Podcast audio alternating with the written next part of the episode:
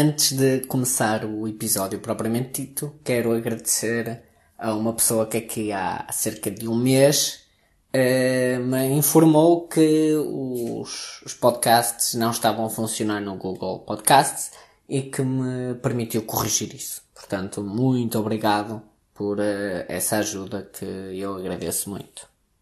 Hoje vou-vos falar de uh, tromboembolismo, ou vamos chamar melhor de, de, trombos.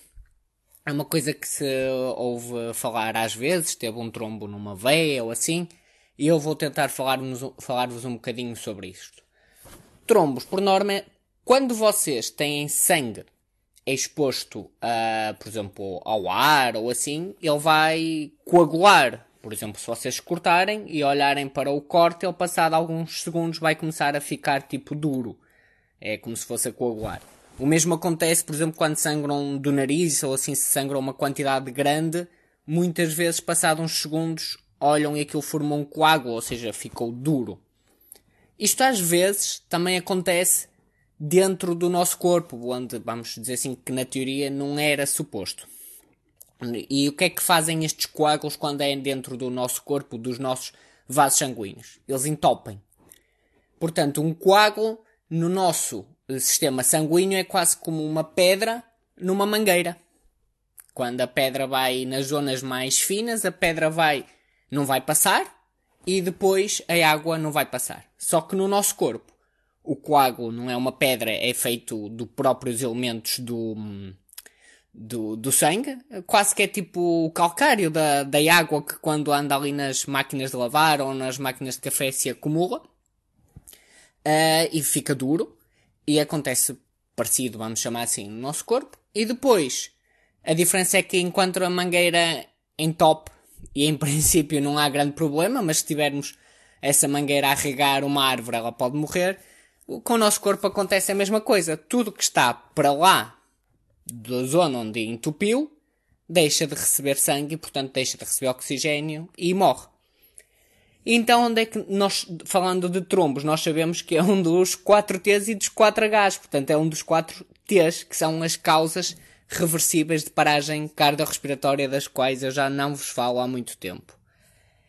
Então, estes trombos podem acontecer em muitos sítios, em quase qualquer sítio do nosso corpo, mas onde é que eles são mais comuns? No cérebro.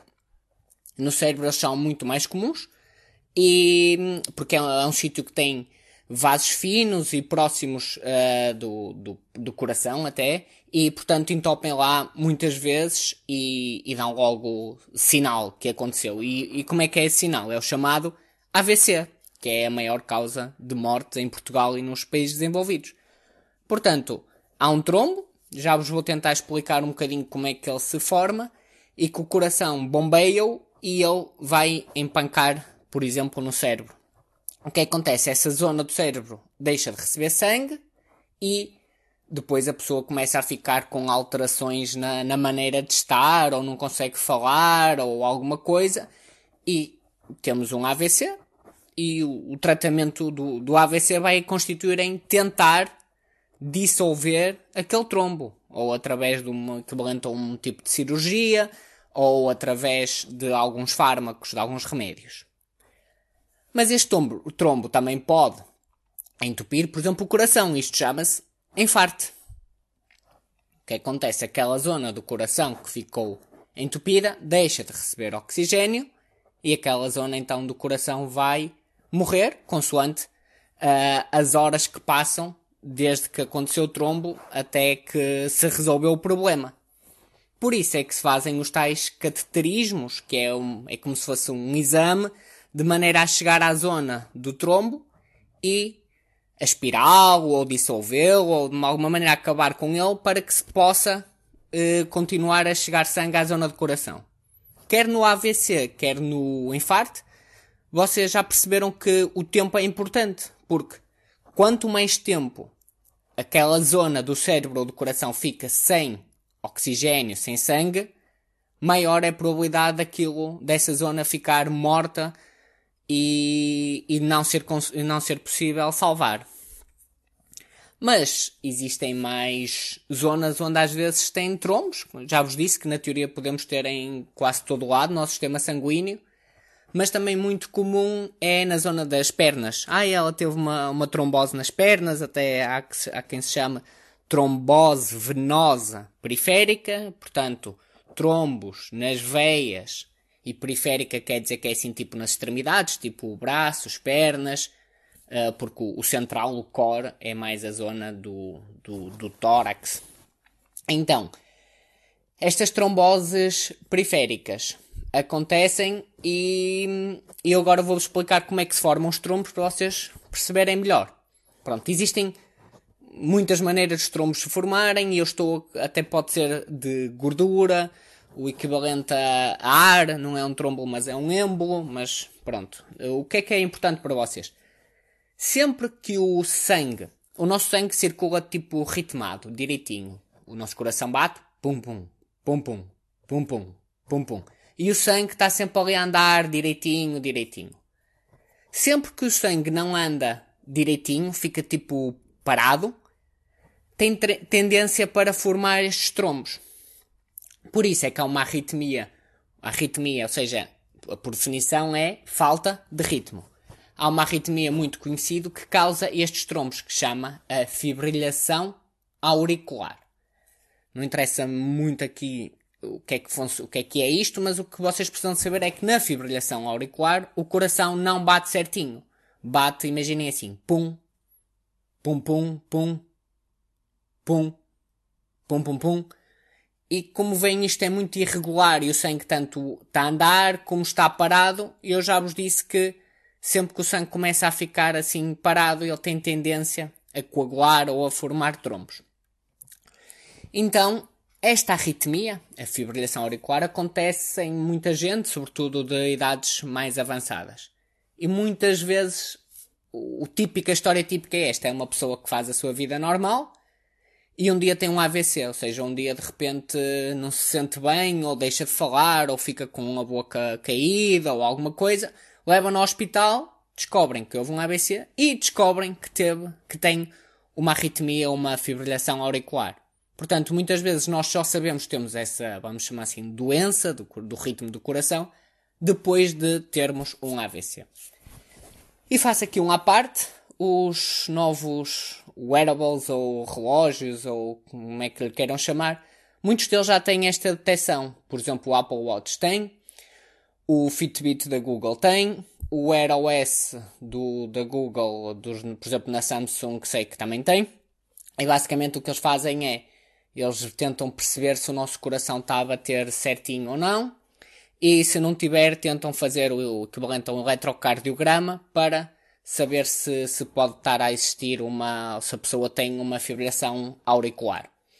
Uh, por isso é que às vezes podem ver nas notícias, por exemplo, uh, Apple Watch salva a vida de pessoa ou etc. Porque na verdade avisou a pessoa que tinha uma fibrilação auricular e essa pessoa começou a fazer tratamentos para evitar ter um, uma trombose, seja um AVC, seja um infarto, etc.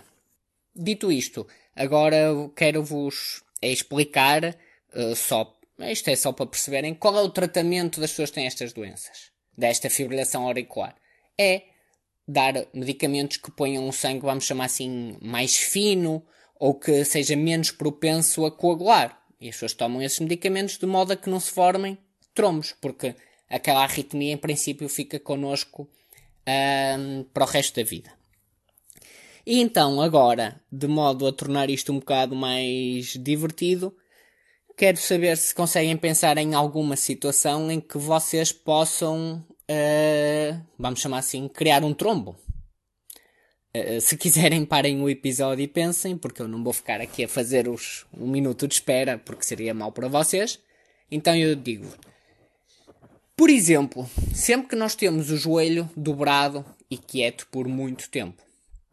E um, onde é que isso acontece? Por exemplo, nas viagens de avião, onde estamos sentados, com os joelhos dobrados, bastante tempo, às vezes 6, 8 horas, e ficamos ali naquela posição. O que é que acontece? O joelho, ao ficar dobrado, impede que o sangue venha, eh, que o sangue circule bem. Basicamente, o sangue consegue ir do coração até aos pés porque tem a força da bomba do coração, mas depois para retornar dos pés para o coração já não tem essa força da bomba do coração para voltar. Portanto, o sangue volta para o coração um modo bem mais passivo e com menos força. Por isso é que o joelho dobrado impede com que o sangue venha facilmente para o coração. No nosso dia a dia, isso não costuma ser o problema, porque está tudo a funcionar bem, nós estamos em movimento e os próprios músculos, por exemplo, vamos chamar assim da perna, ao contrair com o nosso caminhar, fazem força e ajudam o sangue a retornar para o coração.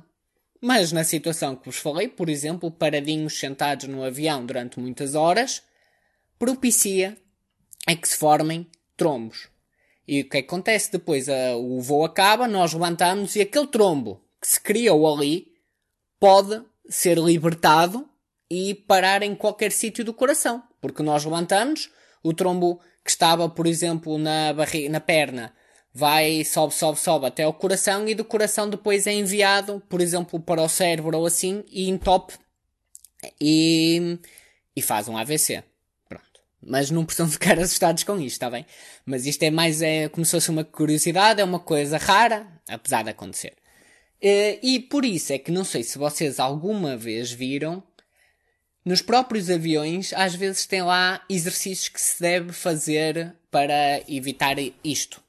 Eh, eu já vi em alguns aviões e quais são os exercícios? Basicamente eles querem que uma pessoa se mexa e que mexa sobretudo a zona das pernas, a chamada barriga da perna ou gêmeos. Portanto, eles mandam mexer os calcanhares, por exemplo, mexer os pés, tudo isto de modo a contrair aqueles músculos que estão ali na perna e para fazer com que o sangue circule bem. E acho que era, que era tudo que vos queria falar sobre os trombos. Já sabem que a partir de agora alguns ou a maior parte dos episódios vão ser mais informais, mas espero que gostem da mesma. Obrigado.